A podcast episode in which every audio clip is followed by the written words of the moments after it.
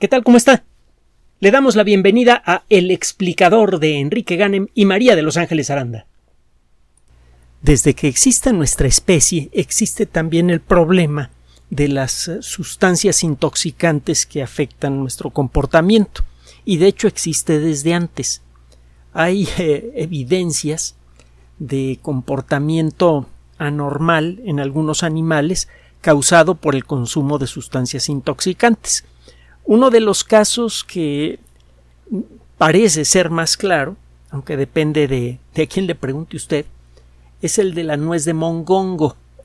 Es eh, la, nuez de mongongo la encuentra usted en un árbol grande de 15 a 20 metros que eh, es eh, relativamente abundante, antes era muy abundante, en zonas semidesérticas parecidas a lo que encuentra usted en las orillas del desierto de Kalahari, en África.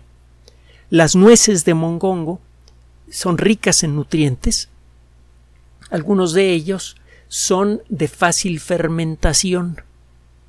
Hay algunos videos de animales grandes, entre ellos elefantes, comportándose de una manera un tanto extraña, se tropiezan con facilidad, la trompa se les va para un lado y para otro, algunos están demasiado amigables, otros están demasiado agresivos, ya se imaginará por qué. Eh, aparentemente se fermenta eh, la fruta, sobre todo al final de la breve temporada en la que madura. El mongongo madura rápidamente, cae al suelo y al poco tiempo se está fermentando hay investigadores que dicen que esto es más bien una leyenda urbana, pero lo cierto es que hay algunos videos que parecen sustentar esta perspectiva. Y se han encontrado otros casos de animales cuyo comportamiento es severamente afectado por las sustancias que pueden eh, ser producidas sea por la fermentación de, de algún producto natural eh, o de manera natural por la planta misma que han comido. Muchos vegetales desarrollaron por selección natural y como defensa una serie de sustancias que afectan al sistema nervioso de los organismos que las atacan. Y en muchos casos estos, eh, estas sustancias son muy efectivas. En casos extremos son incluso letales. Está el curare, eh, está eh, la esencia del digital, del digitalis, que puede producir problemas cardíacos, etcétera, etcétera. Muchos ejemplos. Bueno, el caso es que desde que existe nuestra especie, existen historias relacionadas con el abuso de sustancias intoxicantes, incluso en tradiciones eh, em, filosófico-religiosas. Tiene usted el caso de Noé, por ejemplo. Uno de los grandes crímenes de Noé es alcoholizarse. Bueno, no hemos podido todavía resolver a fondo el problema de la, de intoxicación que produce vicio, que produce hábito. Estamos empezando a entender los mecanismos de funcionamiento de, de los hábitos duros, de, eh, de la dependencia dura al alcohol o a drogas como la cocaína, como la marihuana, que es todo menos inofensiva y a, otras cosas más graves como el fentanilo.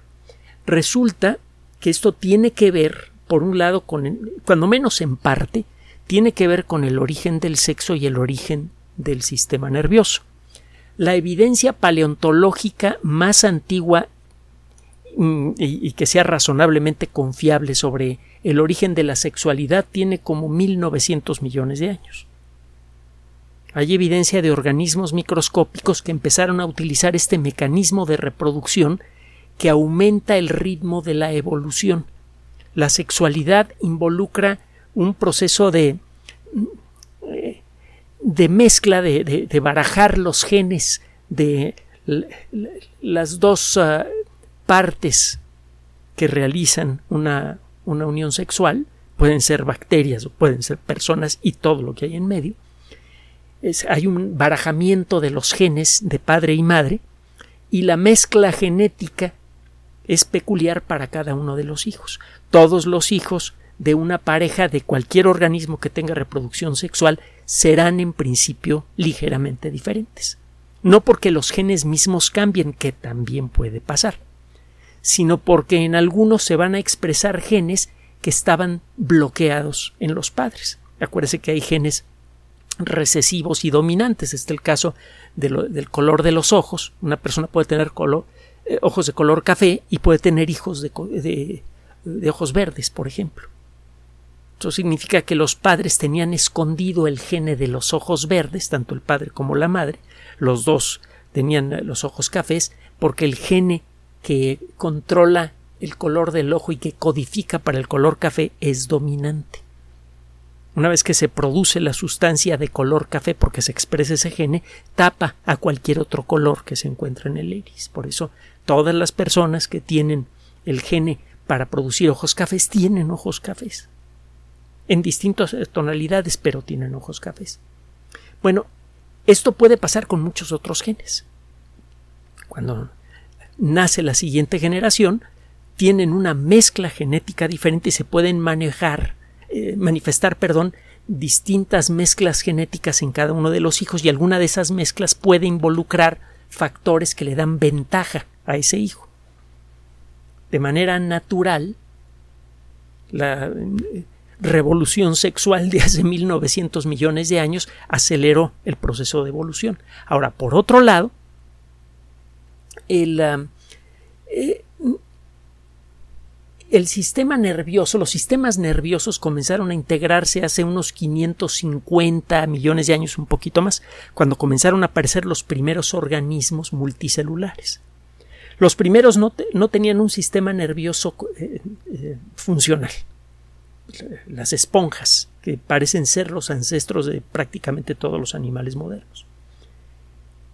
Pero poco tiempo después, evolutivamente hablando, aparecieron los primeros animales hechos y derechos y algunos fósiles exquisitamente detallados que vienen de China, otros que vienen de ah, Canadá y de, algunos puntos eh, muy privilegiados del planeta en donde se dieron las condiciones para conservar con exquisito detalle a los cuerpos y organismos que vivieron hace más de 550 millones de años. en estos lugares empieza a quedar claro que desde que empezaron a aparecer los primeros animales ya tenían un sistema nervioso.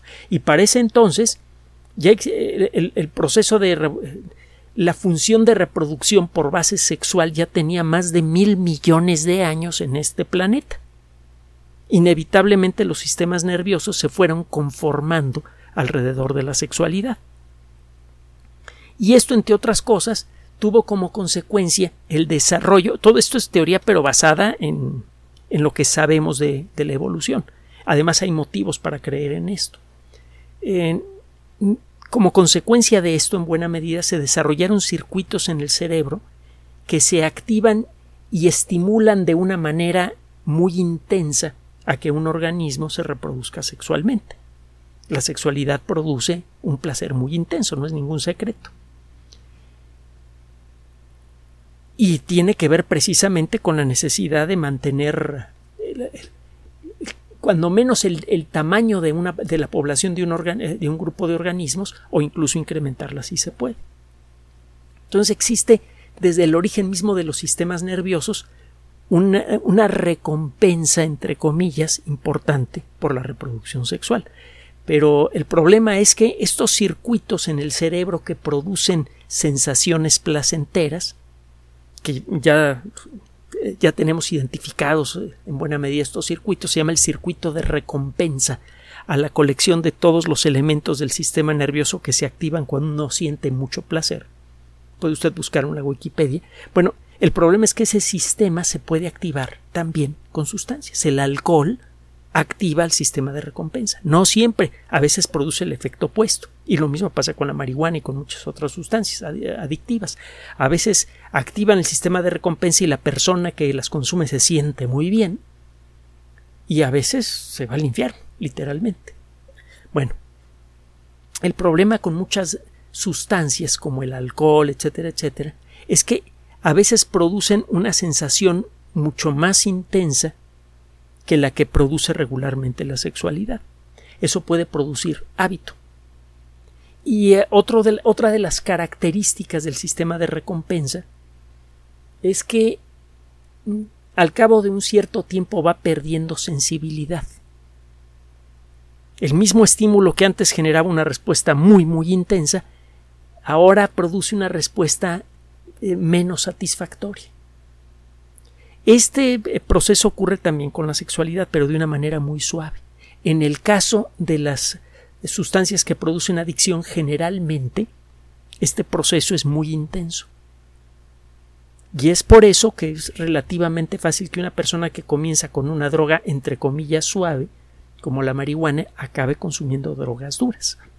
Su sistema nervioso empieza a perder sensibilidad, incluso ya se entiende a nivel molecular por qué alguna vez hace años explicamos algo al respecto. Salió publicado un trabajo muy interesante al respecto. Y eh, como consecuencia de eso, se aumenta la dosis y en el momento en el que ese aumento deja de rendir respuesta, naturalmente la persona empieza a buscar sustancias que produzcan un efecto más fuerte. Romper esto es muy difícil. Una vez que se ha activado el sistema nervioso de esta manera artificial, sobre todo el circuito de recompensa, está continuamente enviando señales para hacer que todo el cerebro busque de nuevo esos estímulos. Esto es una descompostura del sistema que estimula a los organismos de reproducción sexual a reproducirse para evitar que se pierda la especie. Una descompostura molecular de este sistema, eh, las personas que consumen este tipo de drogas generalmente buscan y buscan y buscan cada, un estímulo cada vez mayor. Casi nunca hay forma de controlar el consumo es otro de los motivos por los cuales hay que estudiar con mucho cuidado el caso de la marihuana. Pero bueno, el punto es que una vez que se genera este problema, las consecuencias son conocidas por todos. Y hay algunos, uh, algunas drogas que generan este problema de manera especialmente efectiva.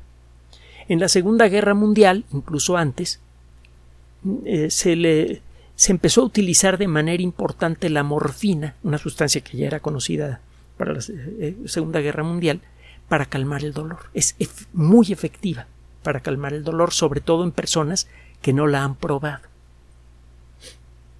Eh, los soldados llevaban algo parecido a pequeños tubos de pasta de dientes, chiquititos, con una aguja. Si uno de ellos resultaba herido y la herida producía mucho dolor, eh, el, mismo herido o alguno de sus compañeros podía clavarle una de estas agujas y apretar el contenido del de el, contenido blando de, de, este, de este paquete y eso inyectaba un líquido con morfina. Y, por cierto, la sobredosis de este tipo de sustancias pueden producir efectos graves en el corazón, pueden detenerlo y a, veces se, se hacía esto cuando había un herido grave con mucho dolor y que no se podía tratar.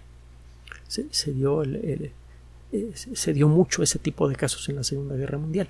Bueno, eh, fue entonces cuando eh, empezó a quedar claro cuáles eran los efectos a mediano y largo plazo del uso de la morfina. Algunas personas se volvieron verdaderamente drogadictos por esto y, algunas de estas personas eran famosas Wilhelm Goering, Hermann Wilhelm Goering, el, segundo de Hitler, recibió una herida en la rodilla, me parece, en un primer levantamiento que hubo cuando el partido nazi todavía no era muy fuerte. Eso ocurrió en Múnich, la década de los 20.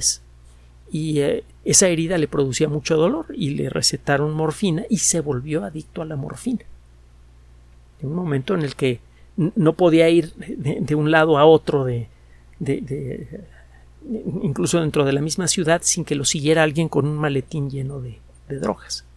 Y lo mismo le llegó a pasar a, muchos soldados después de la Segunda Guerra Mundial. Empezó a quedar claro que algunas sustancias son especialmente eficaces para producir adicción, adicción fuerte. En, ah, en la década de los 50 y 60 cuando se creyó que el probar, el usar drogas podría liberar la mente, eh, se empezaron a ensayar distintas sustancias psicoactivas. Una de las personas que llegó a ser experimentos serios y a documentarlos, bueno, razonablemente serios, y a documentarlos fue el famoso Aldous Huxley. Tiene un, libro que se llama Las puertas de la percepción, cielo e infierno. libro que bien vale la pena leer. se hacían experimentos con sustancias que luego resultaron en algunos casos ser muy peligrosas, como el LSD y otras cosas más y eh, empezó a quedar claro que algunas de estas sustancias producían un efecto intenso, eh, pero eh, un, grado de adicción relativamente bajo y había otras que producían un efecto de adicción muy fuerte. La cocaína, por ejemplo, que era conocida desde, desde mucho antes, claramente produce mucha adicción. Y otras sustancias son aún peores. La misma cocaína modificada y tomada por por vía aérea fumada, el famoso crack, produce un efecto de adicción casi a la primera toma. Con el crack se inició la época de las, ah, de las drogas altamente adictivas.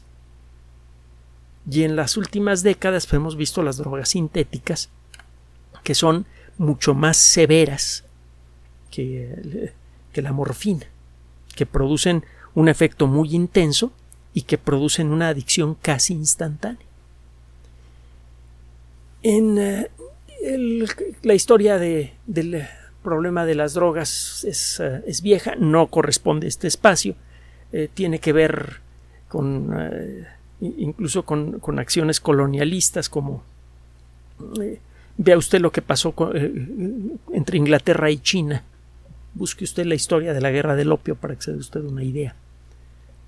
Eh, si, no conoce el caso de la guerra del opio, bien vale que le eche un vistazo para que vea de dónde viene el problema de la industria de, las drogas.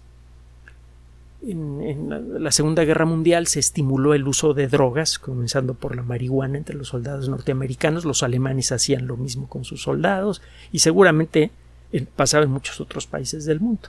Y en la guerra de Vietnam ni se diga. Entonces, entonces para acá el negocio de las drogas se ha convertido en un, en un problema de salud grave en todo el mundo. En este problema ha cambiado de forma en los últimos años como consecuencia del desarrollo de, algunos avances, si es que se les puede llamar así, en la química orgánica. Hay una sustancia, el fentanilo, que eh, tiene tiene varias características especialmente agresivas. El fentanilo, para comenzar, produce un efecto similar al de la morfina, solo que con una dosis entre 50 y 100 veces menor. Necesita una dosis mucho más pequeña de fentanilo para producir el mismo efecto general en el sistema nervioso que la morfina. Por eso se dice que es entre 50 y 100 veces más potente que la morfina. En, esta sustancia se usa mucho para el tratamiento de personas que han sufrido una cirugía severa y tienen mucho dolor. Es un medicamento eh, que se, se otorga por prescripción médica. También, desde luego, se fabrica de manera ilegal. Y el caso es que este medicamento se viene recetando con mucha facilidad de manera cada vez más frecuente en países como los Estados Unidos, al punto de que se ha convertido en un problema de salud más grave que el de las drogas duras, el de las drogas ilegales. Más de 150 personas mueren cada día por sobredosis de eh, sustancias de este tipo, con lo que se llaman opioides sintéticos. Los opioides son sustancias que tienen un efecto similar al del opio adormilan un poco, eliminan el dolor, eh, muchas veces producen efecto de tranquilidad. Entonces, más de 150 personas mueren cada día por sobredosis de opioides sintéticos, incluyendo el fentanilo.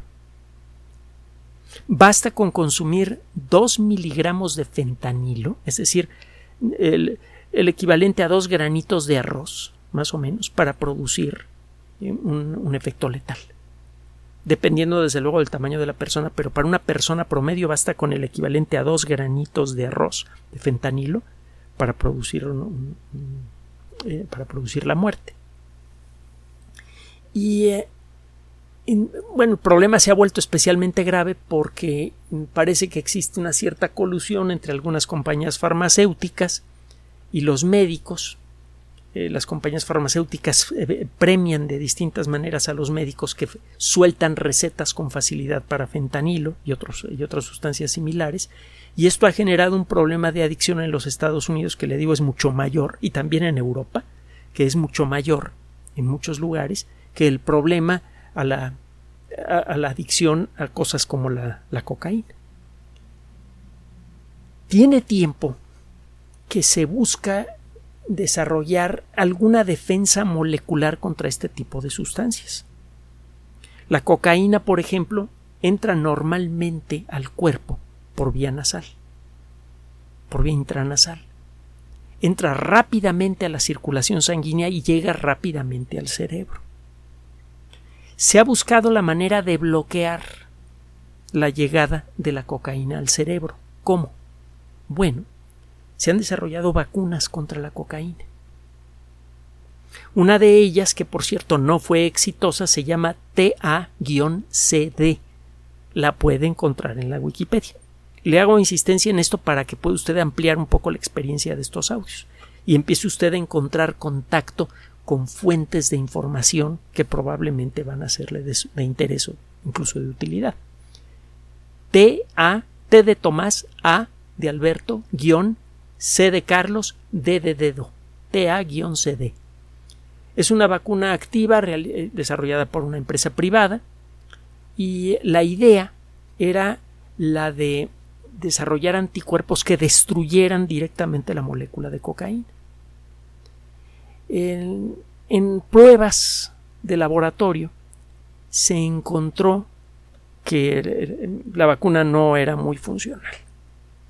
Para comenzar, solamente destruía los efectos físicos de la droga.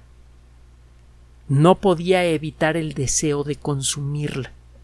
Entonces, las personas a las que se les daba la vacuna, en algunas pruebas clínicas, eh, generalmente no los resultados no eran los deseados. Si la gente seguía buscando la cocaína, su cerebro se lo seguía eh, pidiendo, se la seguía pidiendo y cuando la consumían el efecto era menor. Entonces eso las hacía consumir aún más. Y eh, eh, la cantidad de anticuerpos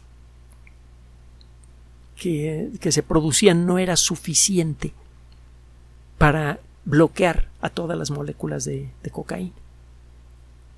Lo que sí pasaba es que eh, muchas veces algunas personas no salían positivas a la cocaína a pesar de consumirla. En total, mire, para no meternos en demasiados detalles, esta primera idea no funcionó. Pero se sigue trabajando en vacunas contra la cocaína. De hecho, en el 2020 fue publicado un trabajo en la revista Plus One, de la que hemos hablado en varias ocasiones, se escribe así como suena, en inglés P-L-O-S espacio O-N-E hemos platicado de el Public Library of Science Plus y la primera revista que publicaron, que es One Plus One. ese artículo habla de una vacuna que se llama DAD5GNE. Esta, esta vacuna puede llegar a proteger, cuando menos en animales, contra el consumo excesivo de cocaína. Protege contra el uso moderado diario y altas dosis producidas, por ejemplo, en, casos de, consumos agudos, lo que puede suceder una, en una fiesta descontrolada. Esta vacuna en animales parece funcionar bien. Ahora el asunto está en ver qué se puede hacer para hacer pruebas en seres humanos, que no, no creo que es tan fácil hacer. Sí hay varios, hay muchos trabajos con respecto a vacunas eh, contra la cocaína. y va a encontrar usted muchas referencias nada más en la revista Plus One y en otras revistas.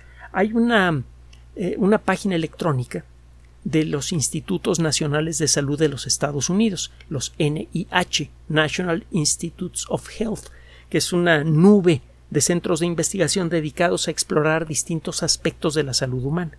Alimentación, eh, comportamiento adictivo, etcétera, etcétera. Eh, eh, dormir.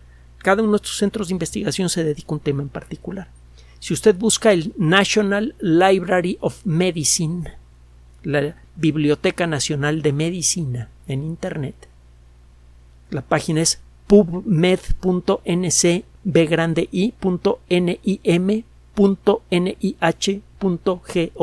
chica. En lugar de repetírselo, si eh, tiene usted curiosidad, por favor, échele un poquito para atrás al audio, que es una de las ventajas que se tienen, que antes no existían. En la radio, por ejemplo, eso no existía.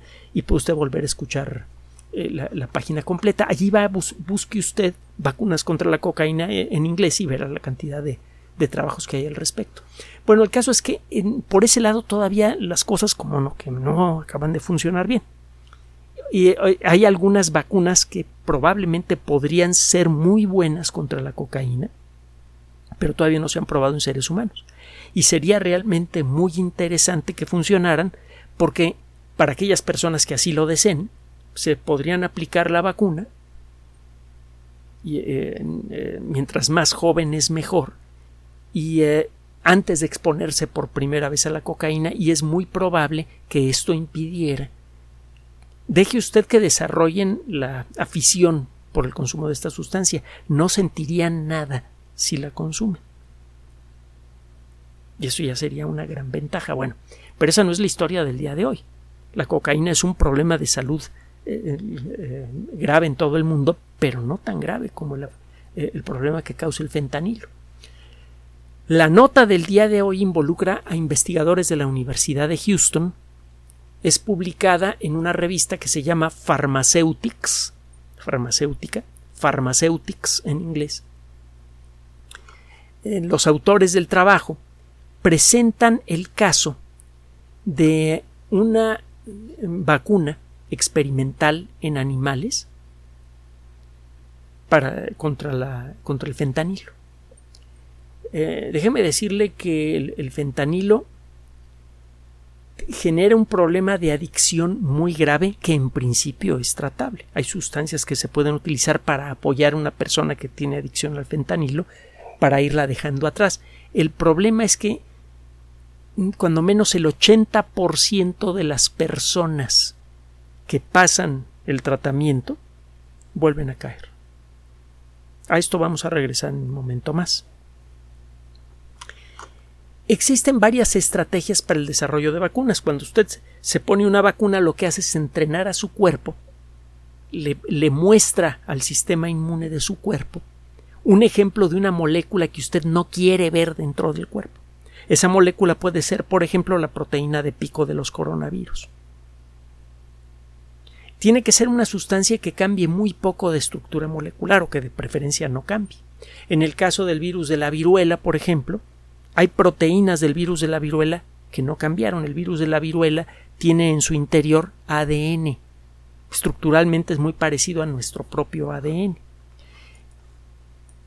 Como el ADN prácticamente no cambia, los virus de la viruela normalmente no mutan y es por esto que mm, las proteínas que identifican para nuestro cuerpo al virus de la viruela son siempre las mismas. Si desarrollamos anticuerpos contra esas proteínas, quedamos protegidos contra el virus de la viruela. En el caso del virus del SIDA pasa lo opuesto. Podemos desarrollar vacunas contra las proteínas que están en el exterior del virus, pero como prácticamente todas ellas cambian, y cambian eh, eh, muy, muy rápidamente, pues eh, hasta ahora ha sido imposible desarrollar una vacuna que realmente funcione contra el virus del SIDA, aunque han ocurrido algunos avances muy padres. Pronto vamos a platicar más del, tema. Bueno, usted cuando desarrolla una vacuna exitosa, su cuerpo aprende a fabricar unas proteínas, los anticuerpos, que se pegan de manera muy específica a la sustancia que usted utilizó en su vacuna para entrenar al cuerpo. Su cuerpo aprende a hacer sustancias que se le pegan a la sustancia que usted no quiere ver en el cuerpo y con esto, en principio, la bloquean. Si esa sustancia es fundamental para que una bacteria o un virus hagan su trabajo, pues usted queda protegido contra una enfermedad. En el caso de sustancias como el fentanilo o la, eh, cocaína,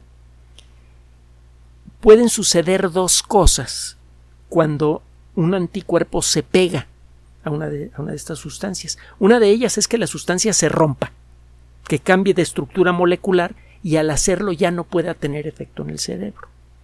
Otra, que es lo que normalmente pasa, es que el anticuerpo se le pega a la sustancia y se forma una molécula más grande. Estos complejos antígeno-anticuerpo, el antígeno es, eh, es el complemento de un anticuerpo, es aquello que produce una respuesta del cuerpo para fabricar anticuerpos. Bueno, este complejo molecular antígeno-anticuerpo normalmente es filtrado por los riñones.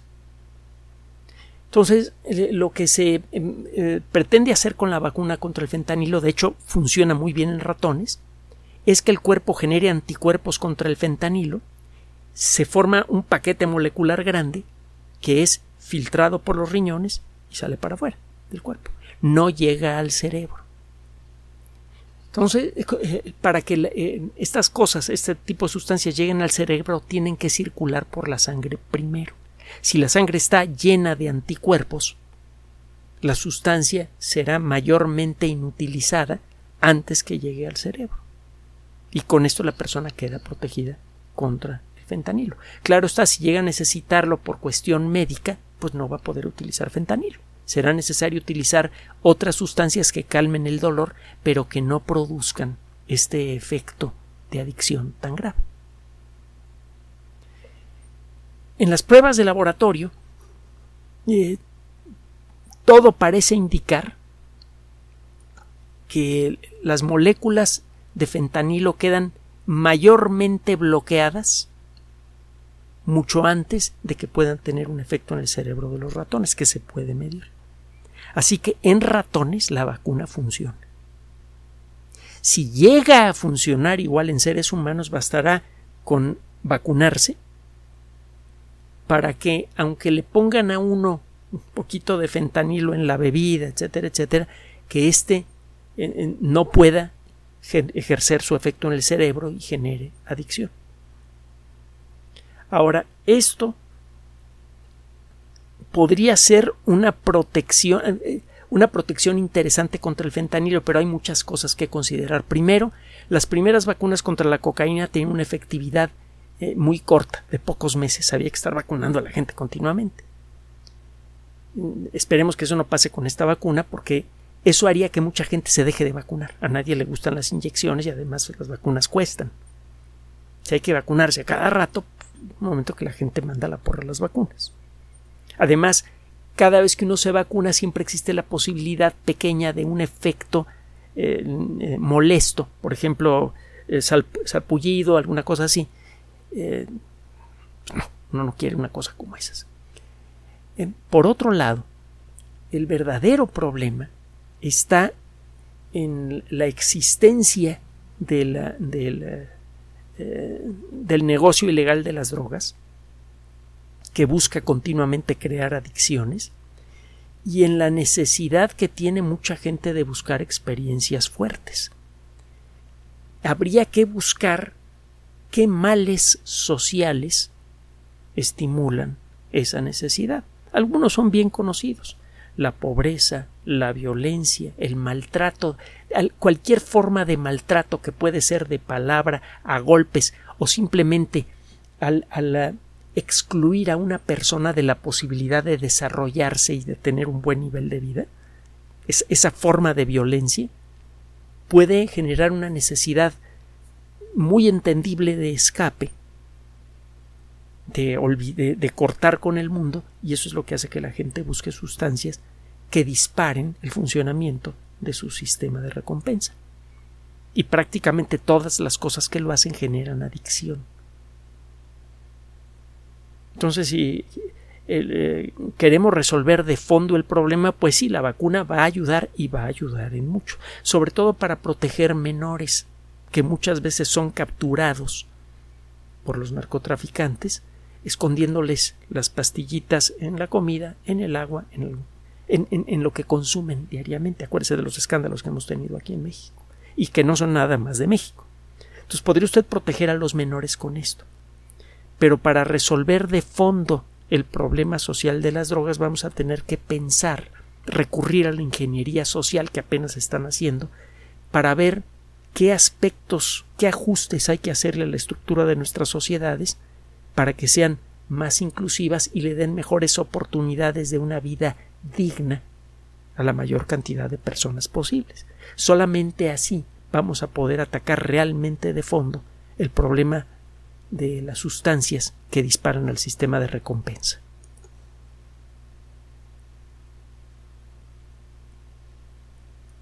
Gracias por su atención.